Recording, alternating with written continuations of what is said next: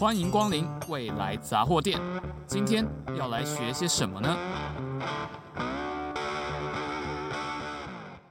？Hello，大家好，欢迎光临未来杂货店，我是店员小蔡。那我们这次啊，很荣幸呢，邀请到李灵山老师啊，老师您好，大家好，是。那林山老师是我们的国宝教授哦，其实，在电机领域之间之间是无人不知、无人不晓，而且桃李满天下。好，那我们前面两集呢，讲到的比较偏是学术的部分哦，就是呃一开始讲的是语音处理的知识嘛，再来讲的是啊、老师怎么做研究的。那我们这一集呢，比较偏向说老师在教学以及他自己的人生观的部分呢。那想先问一下老师您呢，就是说，哎，您认为说大学教授或者说老师的角色应该是什么？那心目中理想的学生跟老师的互动应该是长什么样子呢？哦，我认为说这个老师当然有很多种，这个有小学老师、嗯、中学老师 跟大学教授是大学教授要做事情不太一样的，但是对大学老师而言一样。他也是老师，所以他一样要做老师的工作。嗯、虽然他可能另外一方面他要做研究啦，他要什么啦，服务什么的。对，但是他还是一样的要要当老师。那就当老师而言的话呢，那我觉得我们从小读的叫做《师说》里面说，师者是传道授业解惑。那以今天来看呢，没有所谓什么传道了啊，就是授业跟解惑。授业就是教学生一些。专业的知识，嗯，那解惑呢？就是学生有任何问题，你都应该回答他。哦，那那讲起来呢，这个授业就好像是教课，那解惑呢，就好像是跟学生的互动。嗯嗯，好。那在我们台大电机系而言，我觉得我们有一个很大的困境，就是学生太多而教授太忙，因此呢，一般一一一一门课。一般一整群学生坐在那里，于是老师觉得很难跟学生互动。嗯啊，尤其你在一个大教室，老师站在台上，然后学生一整片坐在底下，老师怎么跟他互动，真的很难。同样呢，同同学也会觉得说，老师那么忙，我就不要找他麻烦吧。所以呢，一下课赶快让他走吧。对，那我们就自己讨论功课好了。所以同学也就养成习惯，我们同学自己讨论功课，那么不见得要去问老师。那这个文化慢慢培养之后，就变成学生不太理老师，老师也不太理学生啊。老师就来上课，上课完就走啊。那这件事情一直是很难的一件事啊。那我比较不一样的地方是在于，我刚才说过，我当时回来，我心里就是在想，觉得电机系的同学都那个早年他们都茫然而且焦虑。而我是可以来跟他们说话，然后帮他们解惑的，所以我一开始我就把解惑当成我的目标的。哦，那这一点可能跟别的老师不一样，因为我本来就认为我的工作不只是在课堂、在教室里面教课，我是要跟学生互动的。那我知道同学最心里最大的问题可能是我不晓得未来该怎么走。嗯，然后我不晓得做学问该重视哪些地方等等，而不是那些信号与系统啊、什么电子学啊那种，我自己读大概会了啊啊，所以解惑其实是比这个啊、呃、授业更重要。但是呢，常常老师不知道怎么做。哦，对。那我早年因为我很年轻，我所以一开始我回来我就我做的事情就是我常常主动去问学生，哎，你们有没有什么活动啊？你们有什么活动，我来参加啦。所以我早年是参加很多学生活动的。然后我会说：“这个你们没有活动啊，那你们帮我办个座谈会嘛，我来跟你们座谈。你们有什么问题可以问我啊？啊，那那就其实那个时候想的座谈跟你们今天做这个很像了哈。是，就是就是说，那只是说，那你们现在今天这样的比较像是心里想到什么问题，你们想的问题问我。对，那我就把我想要回答你。”然后你们可以这个这个广播给大家，可是呢，大这是不是大家心里想的问题呢？不知道啊。对，大家是不是真的想听呢？问题。对，大家心里是不是想听呢？不知道。嗯。所以呢，仍然不是最理想的啊。最理想当然应该是每一个人分别提他想要问的问题。那比较像是就是就是老师跟学生座谈。啊，那我以前是很喜欢做这种事的。那我曾经在有一个阶段做最多的那个年代，我是这个每一年每一年有三次在我家里办水饺会啊，就是让一次呢是电视学生来我家包水饺，嗯，一次是资四，因为我是资讯系系主任，嗯，让资四的学生来我家包水饺。然后第三次呢，是我的实验室的硕博士生，啊，这样一年有三次。那这个这个硕博士生的那一次，大概是所有的硕博士生，但是对所有的，我家容得下大概二十多个人吧，大概二十多个人的的空间。但是呢，如果是电电四或者资四的话呢，都是要抽签啊怎样的，不然是一定容容纳不了的啊。那但是也只能抽签了，因为我不能办更多次，啊，我很做很多这类事。当然后来我年纪大了，这个家庭环境也不同了，所以不见得能够继续做这么多这种事。但是我仍然在做不同的事。那譬如说你们可能知道，譬如说我的信号与系统，每次期中考、期末考考完，我会请这个这个考得好的同学来吃饭。是。那其实我请他们吃饭的目的不是要请他们吃饭。是创造一个跟他们互动的空间，让他们可以跟我说话。但是呢，当然，这个我不能请全班呐，所以我每次只能请少数人呐。啊，那后来就想，那怎么办呢？那我就这个学期结束的时候，我请大家吃吃炸鸡，这回就不用看成绩，所有人都来啊，请大家吃炸鸡。那吃炸鸡，我就说一些别的话。啊，跟大家听听，那那个后来就变成信号与人生。那后来人家说也不用吃什么炸鸡了，我们就听你就好了啦。所以后来信号与人生后来就不吃东西了啊。这个，对，所以所以跟各位听众讲一下，就是我们台大电机系那个林山老师开的信号与系统，最后一堂课都会变成信号与人生，就是老师那一堂课就不会讲那种知识的东西，就会讲一些老师的人生体悟这样子。对，然后每年都不太一样。所以，如果大家有兴趣的话，因为现在应该已经差不多进入，就是已经没有这个信号与人生了，是吗？啊，今年应该还有。哦，今年还有，快要绝版了。所以，如果大家想想听以前的，可以上老师的那个数位典藏去看一下。对，那如果今年还在学的学生，可以来再来听一下老师的信号与人生，这样这是经典了。因为就是我们从过去以来到现在的各个电机系的学生，多多少少都有听到不同的。老师不同的见解跟不同的经验，这样子，对。那想请问一下老师，就是说，呃，您从过去到现在带来那么多学生，有一些现在有一些学生现在已经变成什么系那种院长啊、所长之类这种不同届差那么多届的学生比较之下，以前跟现在的学生有哪一些不同的特质跟差别？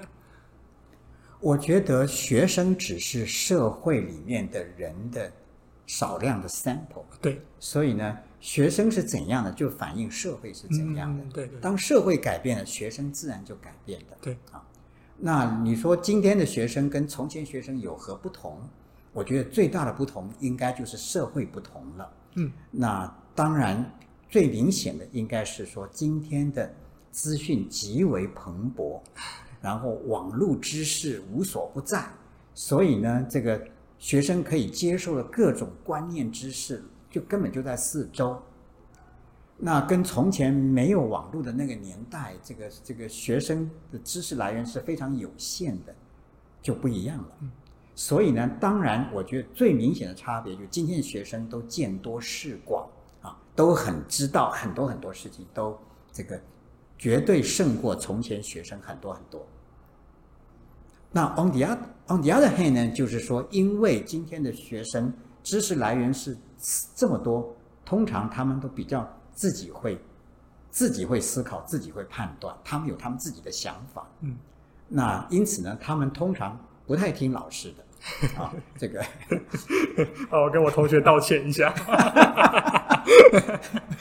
也就是说，这个老师想要教育学生某一种观念，说应该怎样。常常学生是不会听的，啊，就好像譬如说我在信号与人生里面说要怎样之后呢，嗯，常常学生不会听，啊他们会听的是什么？我在网络上听到说学长说怎样怎样，对对对对，他们比较听那个，嗯，那当我说的跟学长不同的时候，他们是听学长，不会听我的。嗯。啊，那那这个那同样的不只是这样了，就譬如说中学生、小学生，在我在这个早年的话，中学中小学生是很容易是由老师来教育，老师教告告诉他们什么，他们就听了，嗯，他们就真的吸收了那样的知识。但今天中小学生，我猜也是一样，就是说老师说什么，他们可能不听，他们自己会判断他们要听什么。所以，所以今天的学生是比较有独立自己的思考的。那在这个情形之下呢，有什么样的的的发生的情形呢？我觉得很重要一点就是，这个早年的学生比较有更多的大志。哦，为什么呢？因为中小学生的老师常常在那个年代常常会告诉学生说：“你们要做了不起的人，要做大事，什么世界的伟人，哎，对，然后我们讲个伟人的故事给你听，这样这样，你鱼往上游这样子，哎，什么什么的。那于是呢，小学生真的会听进去啊。嗯于是他们常常真的就以这个为目标，他们就比较有大志，那比较想做大事，做了不起的事。那另外一方面，因为那个年代很艰困，嗯，多数的学生是什么都没有，嗯，因此他们也 nothing to lose 啊，嗯不会不会丢掉任何东西。所以呢，今天如果有什么机会，我就去做了。嗯，如果发现哎有什么事情可以做，我就去做了，因为反正我我不做也没就一样没有，所以呢我就去做没有什么损失，没有什么损失。嗯对。那今天的学生比较不一样，是说呢，如果老师中小学老师跟他说哦你要做大事，他大概是不听的啦。啊 然后回家开始划手机，哎对，他是不听的啦。那然后呢，在他而言，如果有什么机会可以做什么事，他会想想那个会成功吗？然后我我这个如我如果没有成功，我损失多少啊？因为今天学生其实手里都有不少东西在手边，他会觉得说，也许我会 lose too much，如果我没成功的话，然后我就少做一点吧。于是呢，今天学生是不像从前的学生那么会掌握机会，然后去企图做更比较大的事啊。我觉得这个是今天跟学生跟从前学生，我想明明显的不同。但是这个就是社社会在改变所造成的，就是。所以就是现在的学生就是拥有太多，所以就不太敢去放手去奋力一搏这样子。对，那当然我这样讲的意思是说，其实今天学生有够厉害啊，你们都是见多识广啊。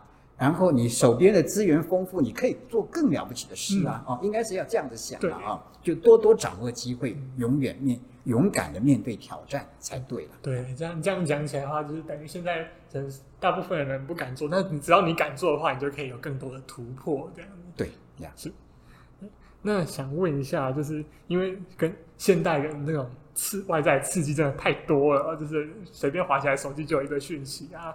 或是常常有什么有的没的事情这样子，那其实跟以前那种很单纯的年代不太一样，所以要就是老师本身是一个就是从活到老学到老的典范啊，就一直在转换不同的领域，然后一直做加法。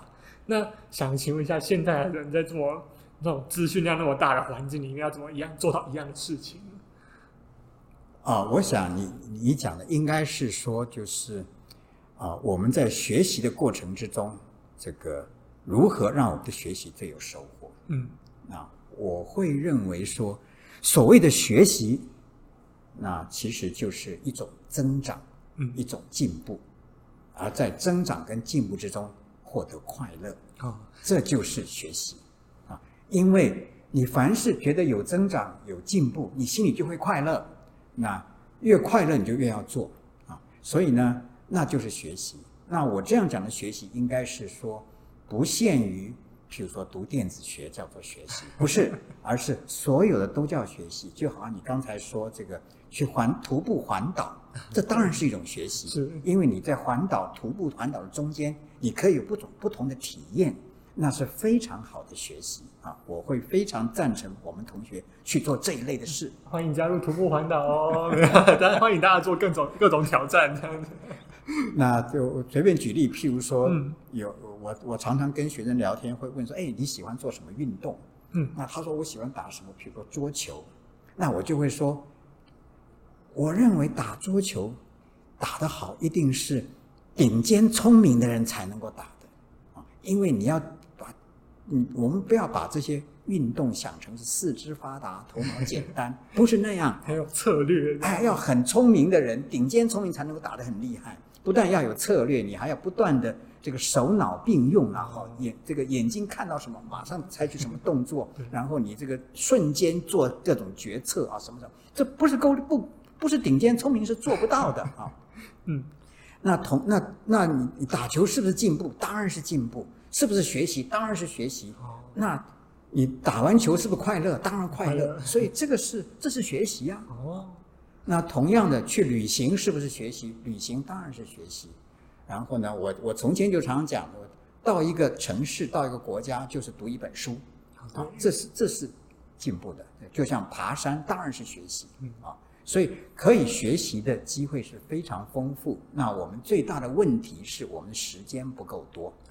所以呢，我们最大的问题应该是如何这个这个巧妙的使用我们的时间，让我们的时间最为有效的使用。啊，那我在《信号与人生》里面有另外一句话，叫做“一寸光阴一寸钻石”。那也就是说呢，这个这个。啊，整段的时间就像整块的钻石一样，那你把它切碎了，嗯，就这个价值就变小很多。哦，对。那整段的时间你可以拿来做学问，但是呢，这个这个，那你要要 depend on 时间长短，那零碎的时间来做零碎的事。你譬如说打球，也许不要打打一整天嘛，你只要打这个这个。几几个小时或者怎样？对，你不同的时间做不同的事，让每一个时间最巧妙的使用，都像都让那个钻石不要被切碎，而是呢，多大的钻石拿来做多大的价值的工作啊！不要把它切碎啊！那这样才是最有效的。对，很感谢我们的节目值老师两个小时的时间，所以像是一个不小的钻石。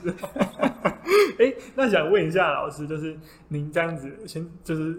一整天大概行就是时间规划大概是怎样啊？从起床到睡前这样子，好奇问一下。啊，看 depend on 每一天的的的这个 schedule，对 schedule 啊，就是当然有的时候我会整天一天时间会被很多事情切得很零碎，嗯，这个时间要做，那个时间要做那个啊，对，切得很零碎之后，那剩下的零碎的时间，我就想办法把零碎的事情做了。那然后呢？整段时间我尽量不切碎它，拿来做整段时间可以做的事。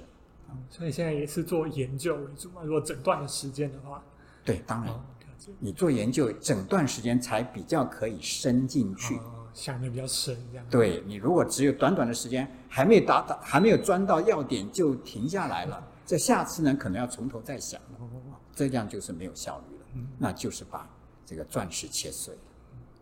像像我们平常在学习，是不是就是比较哦？应该说高中以前那种需要考试的学习，有标准答案的，大家都会提倡说，哎，就是你就多读几遍，然后比较记得住。但是像大学以上或者研究所要做研究的时候，是不是就是一一次把它想得很深、想得很透，才会有可能会有突破这样？就是要对，就是要想，要就是说这个在呃高中以前的训练，可能都是这个。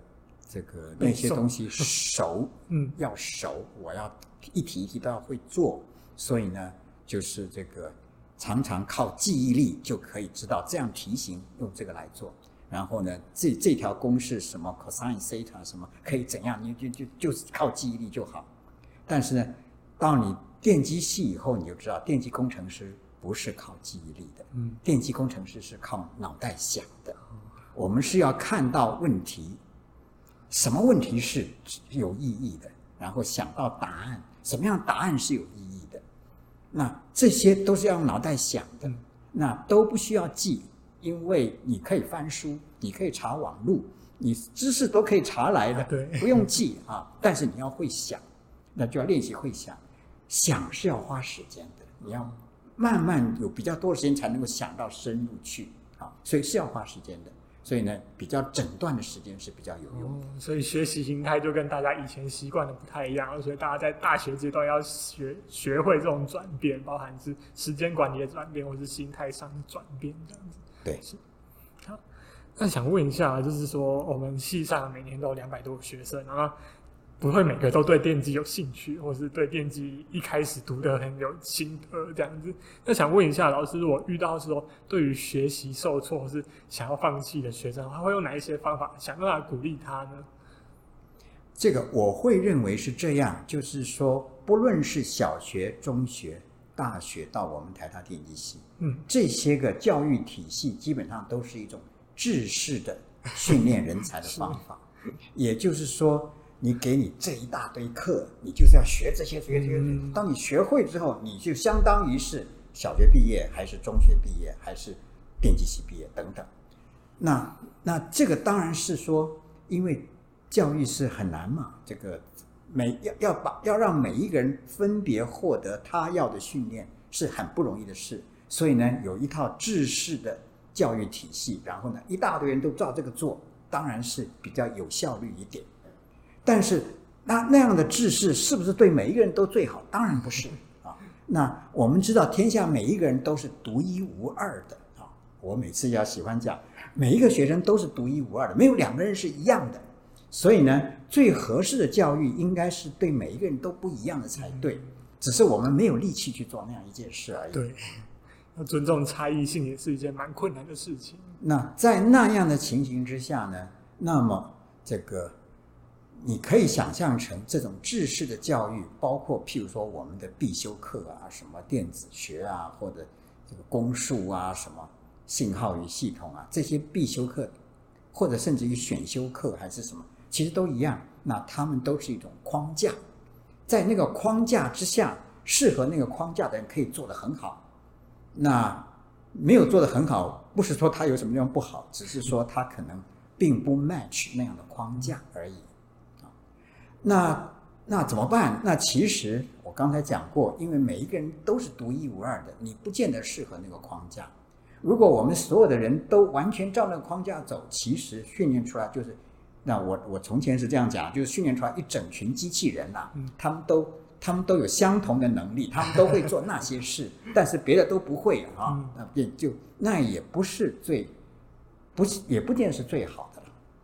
那因此呢？对于有一些同学，如果说他在我们的框架里面觉得不太 match 的话，那那我想说的，我会说，第一个，电机系的全系的每一个学生都是最顶尖的好学生，这点是毫无疑问的啊。我们一届两百个同学都是最顶尖的好学生，没有谁是比较差的啊，只有这个。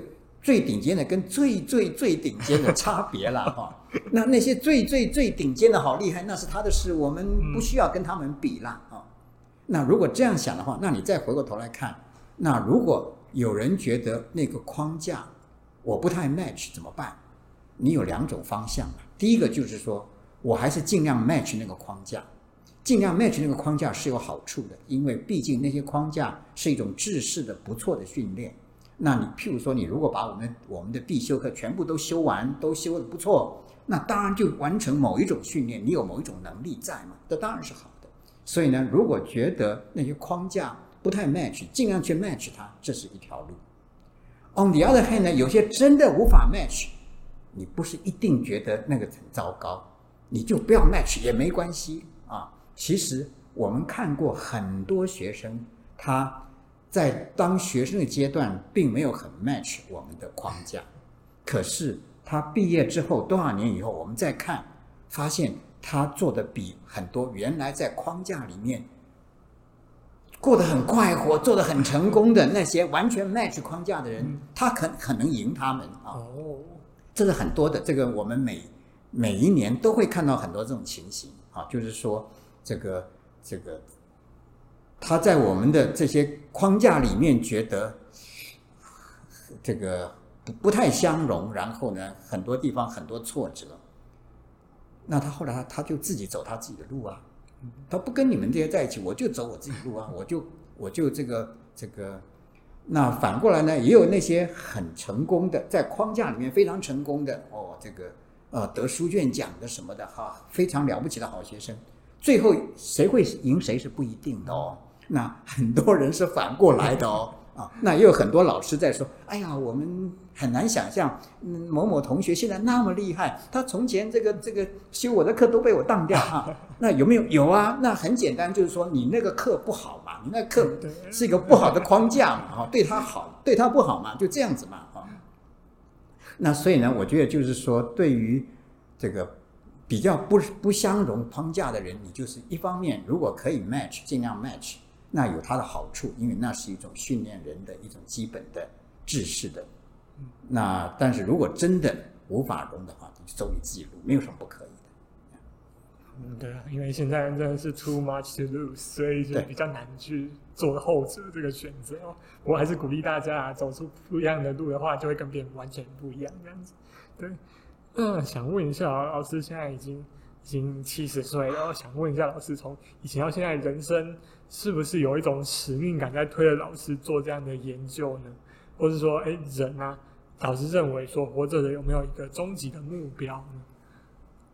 啊、呃，我想，如果这个你如果问我有没有的话，嗯、我你显然会发现我是有的。是啊，这个我从来一向对我的人生目标并没有任何的怀疑或者是这个茫然是没有的，我一向都想得很清楚的。那这个呃，为什么？其实就是我刚刚讲，在我我。读小学、中学那个年代，我们是，我们是没有太多资讯的，所以就很听老师的话的。那小学老师说说什么，我一一直记得，我就把它当成就是啊，就会这样学过来。嗯，那那于是慢慢就会变成我的使命感啊。那那是会的啊。那这个那如果问我我的使命感是什么的话呢？那我可以告诉你说，我这个读小学的时候。这个我们也很喜欢学科学，我们听很多科学家的故事什么的，老师也教我们说科学家多么好等等。然后呢，那你们小朋友将来要干嘛？你们呐，应该科学报国啊。那我们哎，做科学家，然后科学报国。嗯什么叫科学报国呢？我们从小听的一个故事就是詹天佑。詹天佑，你们也许知道哈，詹天佑是这个这个。工程师的典范是啊，那那他就是学了工程之后，他就可以这个这个开非常难的铁路啊。那我们当时到我读中学的时候，还有这个工程师节啊，每年有一天叫做工程师节，就是詹纪念詹天佑的啊，就是我们工程师都要学詹天佑啊。那我们从小是有这样的这样的 input。那今天的学生听这个大概就就丢掉了，不会听进去。但我们那个年代是真的就听进去啊。那 那我还有听还有另外一个听进去的事情，就是这个我那个时候听说，也是我们的小学老师说，这个孙中山先生说，嗯，他说聪明才智高者要服千万人之务，啊，聪明才智中者服十百人之物，嗯。聪明才智低者，服一己之物。如果你实在很弱，你就照顾你自己；如果你厉害，你就帮多帮别人啊。那这个这个时候，老师说这是孙中山说的，然后说这个叫做服务的人生观。嗯啊，那你今天今天如果老师跟你讲，你可能觉得啊无聊，这是什么？但是我们那时候是听进去的啊。那等到我后来进了台大电机系的时候，我我就开始想，那我将来会变成工程师。嗯，那我变成工程师，我可以做什么？那当然，如果可以服千万人之务的话，那是最好的。但是大概是做不到的。但也许可以服十百人之务。那工程师有可能是，比如说进产业界，推某一种产品，发展某一种技术，后来让大家都用得到，这是福。十百人之物吧，啊，差不多至少至少是呀呀啊，那觉得这这个也是不错的。嗯，那然后有的人，譬如说他在产业界带一个团队，那个团队里面的几十个工程师，在他领导之下做出什么什么东西来，然后变得很有成就，那也是服十百人之物啊。那然后如果有的人可以，譬如说创业，开了什么公司，让一群工程师都因此有工作。然后让他们都可以养家活口，这当然是服很多人的对啊，等等，当然有这些。但是就在那个时候，我刚才讲，就是因为我念电机系，我觉得我们电机系好破好破 啊，这个课程啊、实验室啊，那烂到一塌糊涂啊，哦，就这样的时候，那我就想到，其实还有一种，还有一种服务的方式，就是当老师，嗯，我就来教这些学生啊，我想办法让电机系更进步，那这样也是很有帮助的。那电机系的每一个学生，如果被被这个我的比较好的的环境而有所进步的话，那他们也可以很有贡献啊。那这样我的贡献也不错啊。所以呢，我后来觉得说，这个教书也是一种。那再后来，我自己有想了哦，就是说呢，我觉得我比较喜欢跟人相处，超过跟机器相处，这是我我自己的人的特质。嗯，那我觉得你如果是去做工程师进产业界。比较是跟机器相处，确实。然后我也会跟人相处，但但是这些人也许比较复杂一点。有的人是我的上司，有的人是我的这个竞争者，有的人是我的这个敌人，有的人是我的这个客户啊，这比较复杂。但是如果是我当老师的话，我我的互动的对象就是学生。那师生之间关系，我觉得是最单纯的一种，是我最我最喜欢的一种。所以我觉得当老师是不错的啊，所以我后来选择当老师，跟这个也有关系。了解，那感觉是有老师自己的成长因素哦，也是因为当时的时代比较多，可以让就呃当时您那个时候的人们有办法有一些可以一以贯之的一些概念，从小就把它培养起来。现在人可能要要维系这种呃。这种办法维持一生的一些概念，可能是要靠自己的一些体悟啊，或是特殊的经验才把它达到。那另最后是想问一下说，我们一开始在节目当中一直提到这个数位典藏，就是老师呢，他有把自己的一些诶过去的一些讲过的京剧，然后还有他做的研究成果呢，都放上一个网站，然后让大家。有想要了解老师的一些生平的话，可以进去看看。那想问一下老师，说为什么想要做这样的事情呢？应该说是啊、呃，我看到不少的学者、教授或者名人，他们在退休的时候会有回忆录啊，什么、嗯、出那种出书啊，书啊什么的。那我自己有在想，他们做那些事是有理由的，因为他们如果不做的话。过了多少年之后，就没有人记得他了，就不知道他他干了什么了。那因此，同样的，我如果多少年以后，也就没有人知道我干了什么了啊。那所以我觉得说，我好像应该做一件类似的事情，把我几十年来的各种努力留下记录。可是呢，如何做这件事情呢？我觉得出一本书是第一个很麻烦，第二个浪费纸张，第三个。到底谁会看？我不知道。然后我这个书送给谁，放在哪里都不知道。那我觉得一个简单的办法就是放上网，放上网路。那这样的话呢，我不必担心谁去看，没有人看没关系啊。然后呢，我只要把所有我觉得值得留下来的，我都存在那里。那我是这样的想法，我慢慢酝酿了很多年。哦。那我第一次开始动手，应该是二零一五年。已经大概是八年前，我二零一五年开始去动手去找，因为我过去的几十年都是向前冲而不回头看的。我每次就是什么东西丢在哪里，我就就相片丢到哪去都不知道，我就一直是向前冲的。那我从这个二零一五年开始，我开始稍微回头哎呃，向前可以放慢一点，然后回头看一看，开始找东西。然后我觉得怎么找呢？怎怎么做这件事呢？我觉得我 really 需要一个团队。那这个最好的团队就是我们电机系的同学。所以我在二零一五年的时候呢，就是找了电机系的一些大学部的同学开始动手。那如何整理这些东西？然后呢，那前面几年是真的很难做，因为不晓得那个网络该长什么样子，也不知道这个很多东西都找不到啊。到后来几年慢慢进入状况，慢慢这个。那我觉得这件工作是很长期的工作，不是现在已经做好了，而是说我只是做完第一阶段，嗯，然后我我觉得说，在我退休的时候，要让它上线发表作为第一阶段，之后我就再也不需要再怎么样公开什么，不用了，就是自动在那里。然后呢，我不断的可以增添我想加的东西，我也可以改我所要改的东西。这个比起出书来是好很多。所以呢，我觉得用就用这个方式来进行，那至少它也可以维持。一段比较长的时间，不会不会让人家很快忘掉，是就是。对啊，而且就是跟书比起来，上面也可以放一些影音的资料在上面，这样子，对，让大家可以看到说，哎，老师演讲的样子啊，老师讲过的话，这样都可以用嗯文字以外的方式去表达。